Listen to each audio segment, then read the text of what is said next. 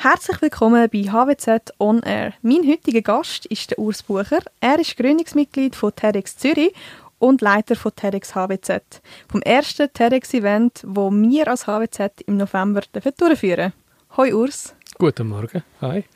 Urs, um mich auf das Gespräch mit dir vorzubereiten, habe ich natürlich auch wieder mal einen TED-Talk gelost oder geschaut.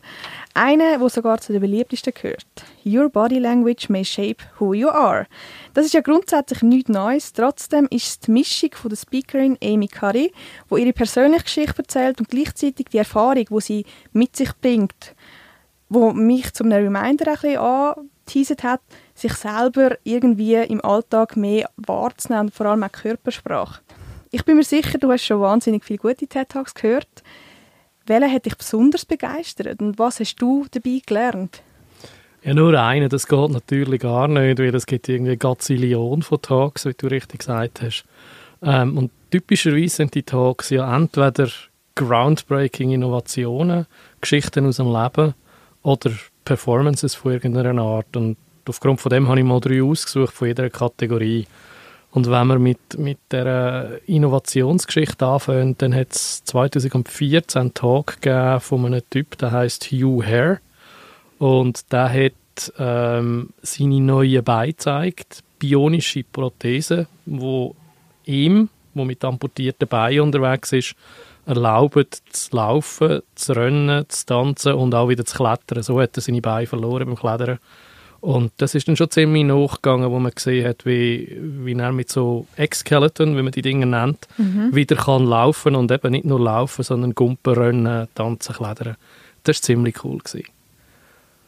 Dann Performance, das kann ja irgendetwas sein, Musik, Tanzen, was auch immer, aber es kann auch lustig sein und ich habe 2016, glaube ich, an der TED Global in Genf, habe ich den James Weitsch gesehen das ist ein englischer Comedian. Und der hat auf eine Spam-Mail aus Nigeria geantwortet, wo ja immer mal wieder kommt und einem 17.000 Millionen versprechen, ähm, wo man geerbt hat vom Prinz von Zamundia, wenn man ihm zuerst 40.000 ähm, Franken oder Dollar schickt. Und der James Weitsch hat das so gemacht, dass er dem Spammer wirklich geantwortet hat und hat dann die E-Mail-Konversation über 18 Minuten raus ähm, den Leuten erzählt und zeigt und es ist so lustig gewesen. Man hat, nach diesen 18 Minuten hat man schlicht und einfach einen Bauchweh verlachen. Also der ist wirklich richtig, richtig gut. Den habe ich lustigerweise auch der, der TEDx HWZ-Klasse schon mal gezeigt und ähm, nachher haben wir müssen Pause machen, weil sie sich nicht mehr so können konzentrieren Das heisst, ich muss in dem Fall auch mal schauen. Den würde ich sehr empfehlen, ja genau. Und der dritte dann, die Story, da müssen wir gar nicht so weit suchen, weil ähm, die Story aus dem Leben oder die Geschichte vom Leben, ähm, die habe ich gehört bei uns TEDx Zürich. Wir haben dort den damals ältesten amtierenden Bodybuilding-Weltmeister gehabt, den Charles Eugster. Und der hat 18 Minuten lang quasi von der kan Kanzeln oben predigt, wie wichtig das es ist, sich selber zu schauen, psychisch und physisch, ähm, und ich habe zufälligerweise am Morgen bin ich, bin ich draußen am Empfang gestanden und er ist dann daher zu laufen gekommen. Englisch-Schweizer Doppelbürger äh, mit dem Rollköfferli zu mir gelaufen. Good morning, I'm Charles. Um, I have a speech today. Can you take me backstage? Und dann entsprechend hat er dann dort wirklich einfach 18 Minuten lang erzählt und zwar richtig gut, mit Charme, mit Spaß und mit seinen 93 Jahren damals ähm, warum dass man sich gut schauen sollte. Und das ist einer der wenigen Talks, die wir an der TEDx Zürich hatten, wo das faule Zürcher Publikum sich doch bemüht hat, eine Standing Ovation zu geben. Und nachher haben wir ein bisschen Schwein gehabt. Äh, man muss nach der TEDx muss man immer alle Videos von allen Talks auf Amerika schicken, zu, an die Zentrale, zur TED. Und irgendwie hat dort äh, der Editor schon gewusst, dass der Talk gut ist und hat ihn dann eigentlich uneditiert, glaube einen Tag auf die Homepage von TED gestellt und zwei Wochen nachher hat er dann eine Million Views gehabt. Das war relativ cool. Gewesen. Das ist natürlich mega cool. Wir haben es jetzt schon gehabt, also Talks sind relativ breit und vielfältig und jeder kennt es ja sicher schon oder hat so bestimmt schon mal etwas davon gehört. Und trotzdem ist vielleicht nicht ganz allen klar, was oder wer ist denn eigentlich TED? Ja, der TED da, das ist nicht eine Person, sondern eines von diesen im Englischen schon ein paar beliebten Three-Letter-Acronyms, ähm, also drei Buchstabenkürzel. T steht für Technologie, E für Entertainment und D für Design. Der Gründer von der, von der Konferenzen von TED, der Richard Saul Wurman, hat 1984, und ähm, wer jetzt an George Orwell denkt, ist ganz ein Böse, ähm, als er die erste TED-Konferenz durchgeführt hat, ist er davon überzeugt gewesen, dass diese drei Kompetenzen unsere Zukunft formen. Zumindest beim T und beim D bin ich mit ihm einverstanden. Bei Entertainment kann man sich auch darüber unterhalten. Die nächste Tech-Konferenz hat dann erst 1990 stattgefunden und seitdem gibt es jedes Jahr, außer 2020, jedes Jahr wieder eine. Und 2001 hat dann Chris Anderson, dem gehört das Ding heutzutage als Non-Profit, im, im äh, Richard Konferenz abgekauft und führt die seit dort durch. Und 2009, wenn mich nicht alles täuscht, hat, hat dann die Idee gehabt, aus dieser einen Konferenz, die sie eines im Jahr durchführen, ähm, ein Offspring zu machen quasi und aus dem ist dann TEDx geworden. Mhm. Das X steht für Anywhere ähm, und die Idee dahinter ist, dass die Idee dahinter ist, Ideas worth spreading ähm, zu haben und zu verbreiten. Also Ideen, die es wert sind, weiter verbreitet zu werden. Du hast schon angesprochen, es hat verschiedene Ableger gegeben aus dieser Konferenz, die jährlich stattgefunden hat. Jetzt wie beispielsweise die TEDx-Events. Und das gibt es ja mittlerweile auch in der Schweiz, oder schon länger? Das ist so. Wir sind 2010 vor TEDx Zürich bei den ersten in der Schweiz, die einen TEDx-Anlass durchgeführt haben. Ähm, das ist ein Grüppchen von Leuten, die heute immer noch vier oder fünf im, im Vorstand sind. Und neben den TEDx-Events gibt es zur normalen TED auch noch ähm, TED Global. Das ist das Analoge zur TED, aber nicht in Amerika. Dann gibt es auch themenspezifische TED-Anlässe wie TED Women. Oder gerade am letzten Samstag hat man etwas gemacht äh, zum Thema Global Warming. Das hat Countdown geheissen, wo einfach thematisch das Gleiche, also wo das Gleiche war, aber thematisch sich alles um Klimaerwärmung gedreht hat.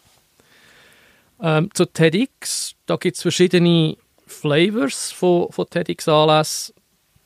Es gibt Gratis-Lizenzen, die man kann lösen für normale TEDx-Anlässe, für Schulen und für Universitäten. Und es gibt dann auch Firmenanlässe, die man machen kann. Ähm, TEDx XYZ als Firma, die kostet dann etwas. Die Idee ist bei, bei allen Lizenzen, dass ähm, die Veranstaltungen, Veranstaltungen von Freiwilligen durchgeführt werden als Non-Profit. Und die Lizenzen sind zwar gratis, aber sie kommen mit einer langen Liste von Regeln, die man muss einhalten muss, als, als Organisator. TEDx-Organisatoren können auch kleinere Anlässe durchführen. Die nennen sich TEDx Salon. Und wir machen das mit der TEDx Zürich, ähm, ich glaube, drei oder vier Mal pro Jahr. Du hast es schon gesagt, ich habe es am Anfang, äh, am Anfang kurz erwähnt. Du bist Mitgründer von TEDx Zürich und ja, seit 2014 als Vorstandsmitglied tätig und seit 2017 bist du auch als Moderator ähm, vor Ort an den Events dabei. Jetzt haben wir knapp vor einem Jahr stolz dürfen verkünden, dass die HWZ die offizielle TEDx-Lizenz bekommen hat. Ich nehme an, das haben wir auch zu einem grossen Teil ein dir zu verdanken. Ja, die Ehre geht, der Becher geht an mir vorbei, die Ehre geht an Sani Grönfeld und an Manuel Nappo. Die zwei haben die Idee gehabt, dass man im Rahmen von dem Executive MBA für Digital Leadership könnte ein Modul machen, ähm, ein TEDx-Modul. Und Sani hat irgendwann, ich glaube vor sechs oder sieben Jahren in den USA schon mal einen TEDx organisiert gehabt. Und sie hat mich dann kontaktiert, äh, ob ich Lust hätte, da mitzumachen und das Modul zu leiten. Und ich habe nicht, nicht lange müssen überlegen zum Zusagen, weil ähm, A, habe ich ein bisschen Zeit, da in meinem Brot- und Butterjob nur 80% arbeite und B, geht es mir schon auch darum, die Idee von TED und TEDx da ein bisschen weiter, weiter zu verbreiten. Wir sind sehr froh, haben wir dich für das gewinnen, weil am Samstag, 21. November 2020 ist es soweit. Der erste TEDx HWZ-Event findet statt. Die Organisation des Event ist ja Teil vom EMBA Digital Leadership, wo im Februar zum ersten Mal äh, gestartet hat. Das heißt, die Pionierklasse vom EMBA übernimmt die ganze Organisation. Wie laufen die Vorbereitungen? Die laufen rund, ähm, wie es sein sollte. Nein, ernsthaft. Ähm, ich glaube, Klasse ist relativ gut im Zeitplan on track. Alle Arbeiten sind so weit, wie sie jetzt können sein und sollten sein.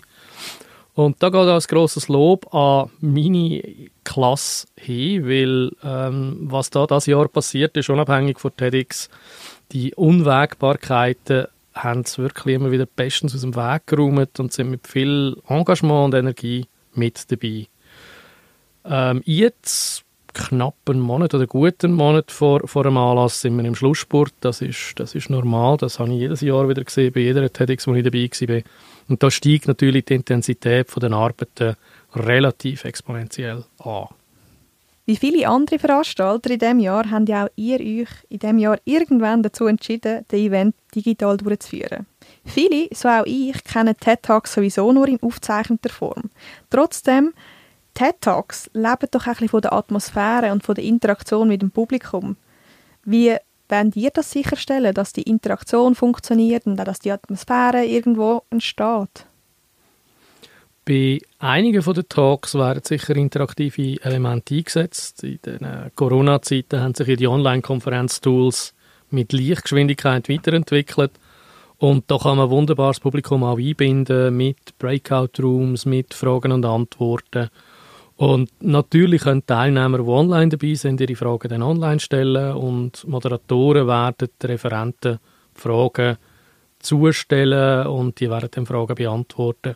Und dann gibt es, glaube ich, noch die eine oder die andere Überraschung. Und was ist denn das für eine Überraschung? Oder darfst du ein bisschen mehr dazu erzählen? Nein. Dann ist es keine Überraschung mehr. Nein, mache ich nicht. Bewusst nicht. Aber auf was dürfen sich Teilnehmerinnen und Teilnehmer von HB, äh, TEDx HBZ freuen? Das Thema von, von, der, von dieser TEDx ist ja The Future World und gerade in diesem Jahr sehen wir wieder einmal, dass es Pläne gibt und dass es Leben gibt und das Leben haltet sich, glaube ich, nicht immer an die Pläne. Und wie bei jedem TED oder TEDx-Anlass gibt es ein breites Spektrum von Themen. Technologie, Entertainment und Design, damit hätten wir den Bogen wieder geschlossen zur Erfahrung, mhm. plus, plus viel mehr. Und ähm, wo ich die Liste das erste Mal gesehen habe, wo die Leute, die referieren, ich muss sagen, da hat die Klasse relativ einen coolen Job gemacht. Ich bin wirklich super gespannt darauf, was sie aus allen Ecken und Enden von Zürich und von der Schweiz für, für Leute haben können auftreiben, die etwas erzählen aus ihrem Leben oder etwas Neues erzählen. Und auf was freust du dich am meisten? Ja, ich freue mich darauf, wieder mal an der TEDx teilzunehmen, wo ich keine operative Rolle habe sondern nur einfach drinnen sitzen und zulassen. Aber ähm, Spaß beiseite. Ich bin wirklich super gespannt auf den Talk der Ricklin-Brüder. Ähm, die machen Kunst. Zum Beispiel ein Null-Sterne-Hotel haben sie mal gemacht. Und diesen Sommer haben sie äh, die zehn Gebote, die wir alle irgendwann einmal gelernt haben, neu interpretiert und die da zweimal um den Ecken in den Seil versenkt. Und sie kommen und erzählen Geschichten aus ihrem Kunst- und Künstlerleben. Das ist, das ist das, wo ich mich sehr darauf freue. Und dann ähm, ist auch noch ein alter Bekannter von mir auf der Bühne, der, der Jojo Rufener. Ähm, so einer von denen, wo die Eventbranche in der Schweiz sehr groß bewegt und gesteuert hat, bis er dann zusammengelegt hat. Ähm, ich glaube, Herzkrise. Und das hätte ihn dann dazu gebracht, sein Leben um 180 Grad zu ändern. Und er erzählt, was passiert ist, wie das passiert ist und was er jetzt daraus macht. Und da bin ich schon gespannt auf die, auf die Stories, weil mit Stories ist es bei mir wie mit gutem Messen, da verwünscht man wie immer. Das sind wirklich extrem spannend. Urs, noch zum Schluss, kannst du mir noch sagen, vor allem dem Publikum, wo können Sie denn die Tickets kaufen für das Event? Das ist recht einfach. Tickets kann man kaufen im Internet, auf TEDxHWZ gibt es die ähm, und man kann sie dort abladen, kaufen, buchen für den Anlass am 21. November. Super. Vielen Dank, Urs, dass du da bist. Wir freuen uns auf einen grandiosen TEDx HWZ-Event. Danke, ich auch.